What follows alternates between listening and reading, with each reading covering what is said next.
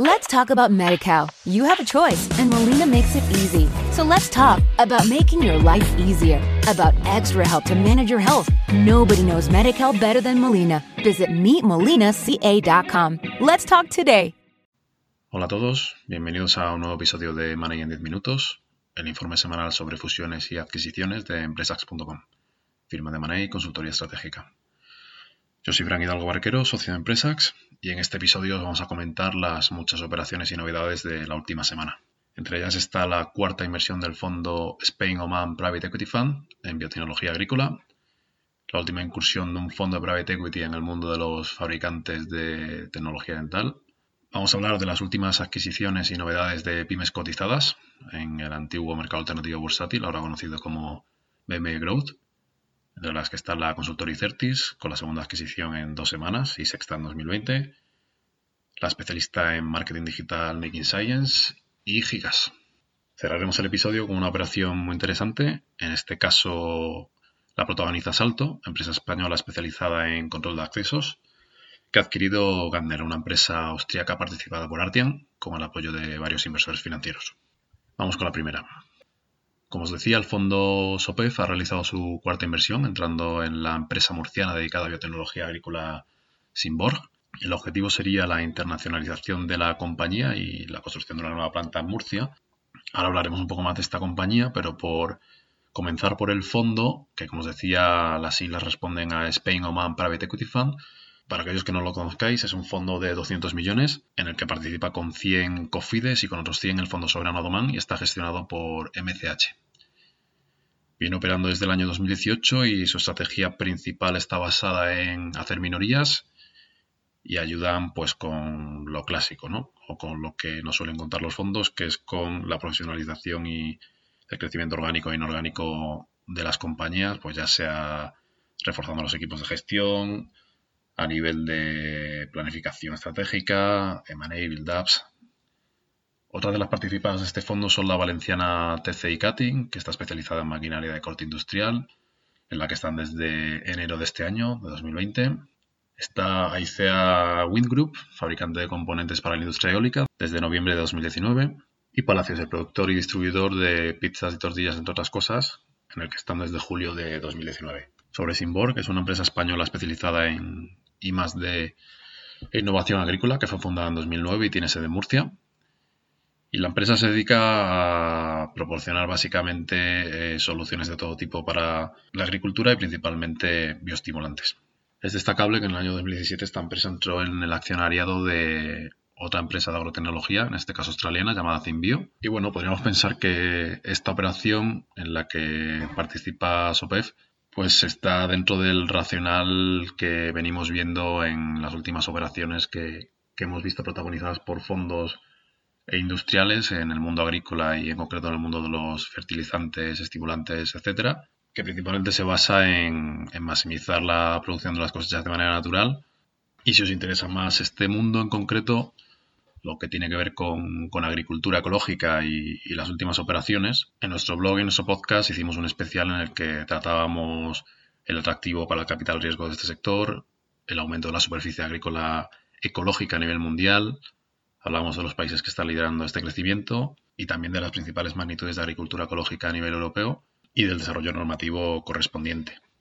A nivel de operaciones ya sabéis que venimos hablando a lo largo de todo el año de varias de ellas en concreto del fondo suizo Partners Groups, que es el que se hizo con Rovensa, la antigua SAPEC, especializada en bioestimulantes y biocontrol. El vendedor ya sabéis que fue el fondo británico Bridgepoint, que entró en SAPEC en el año 2016 y desde entonces hizo bastantes adquisiciones, entre otras la entrada en Ida Nature en 2018, que en este primer semestre de 2020 ha hecho bastantes adquisiciones. Ya os digo que hemos hablado de ello en las ediciones de Money en 10 minutos y en nuestro blog en profundidad, así que os invito a pasar por ahí a buscar a través de las etiquetas correspondientes.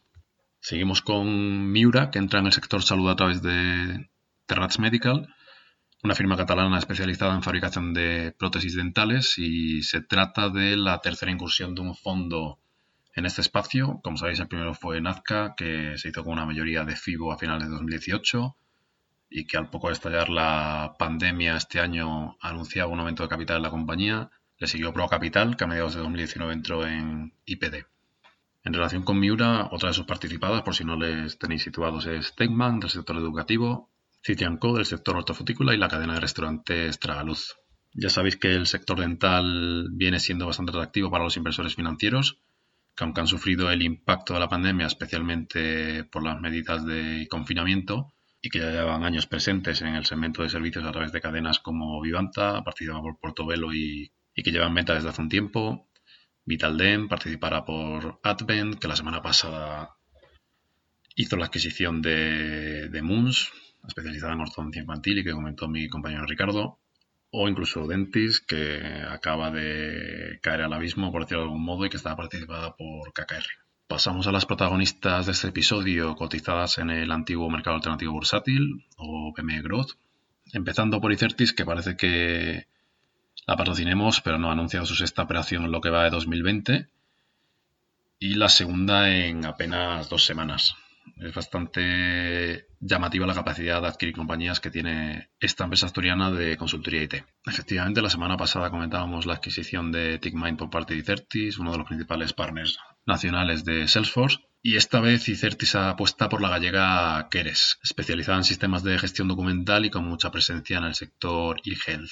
Según el hecho relevante publicado por Icertis esta misma semana, Keres facturó 1,6 millones y tuvo una EBITDA de 68.000 euros en 2019. Una rentabilidad bastante inferior a la de su anterior adquisición, pero como sabéis no hay adquisición pequeña o grande o racional que se pueda juzgar simplemente con los números. Habría que entrar a entender el plan estratégico de Icertis y cómo encaja esta compañía y eso solo lo saben los propios directivos.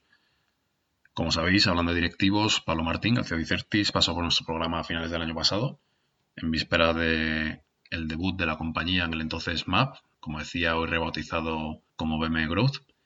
Y con él hablamos de la historia de Icertis y su posicionamiento en el mercado de la consultoría tecnológica en transformación digital. Hablamos de mercados alternativos, es decir, de por qué ha decidido Icertis dar el salto al MAP. Su revalorización desde entonces ha sido brutal, pasando de 36 millones de capitalización a, a más de 100 en menos de un año. Y también hablamos de la estrategia de crecimiento inorgánico de Icertis y el racional de todas estas adquisiciones que ha hecho, dado que llevan más de 20 a lo largo de su historia. En definitiva, no sabemos si la principal palanca será el crecimiento orgánico o inorgánico, pero parece claro que Icertis alcanzará los 125 millones de euros de facturación en 2023 de su plan estratégico. Pasamos a la siguiente compañía del BM Growth, Making Science, consultora especializada en marketing y tecnología que debutó también recientemente en el mercado alternativo, en concreto en el mes de febrero, y que se ha revalorizado desde entonces en un 150%. Y es que ha anunciado su primera adquisición, se trata de una firma italiana, OmniaWeb, con fuerte presencia en el mundo del comercio electrónico, adquisición que ha sido anunciada este mismo jueves mediante el correspondiente hecho relevante.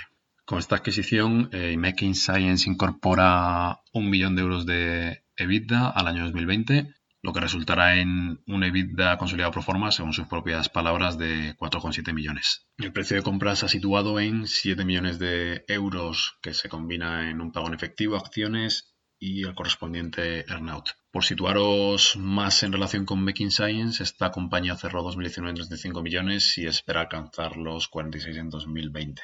Desde aquí damos la enhorabuena a su CEO, José Antonio Martínez Aguilar, al que conocimos precisamente en la Bolsa Madrid el día del debut de Certis. Terminamos el espacio de mercado alternativo de la mano de Gigas, una pyme de la que también venimos hablando en muchas ocasiones en nuestro blog y podcast.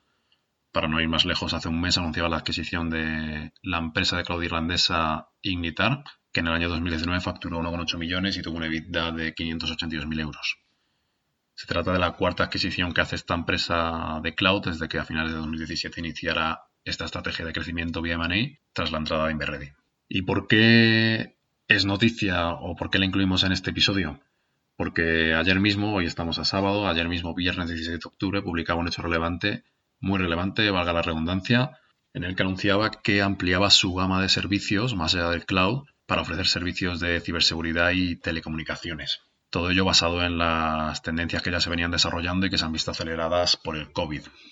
Para ello comentan en el hecho relevante la compañía ha identificado varias adquisiciones en el mundo de las telecomunicaciones y tras valorar el lanzamiento de, estas nuevas líneas de negocio internamente, han considerado mucho más ágil e interesante llevar a cabo estas adquisiciones.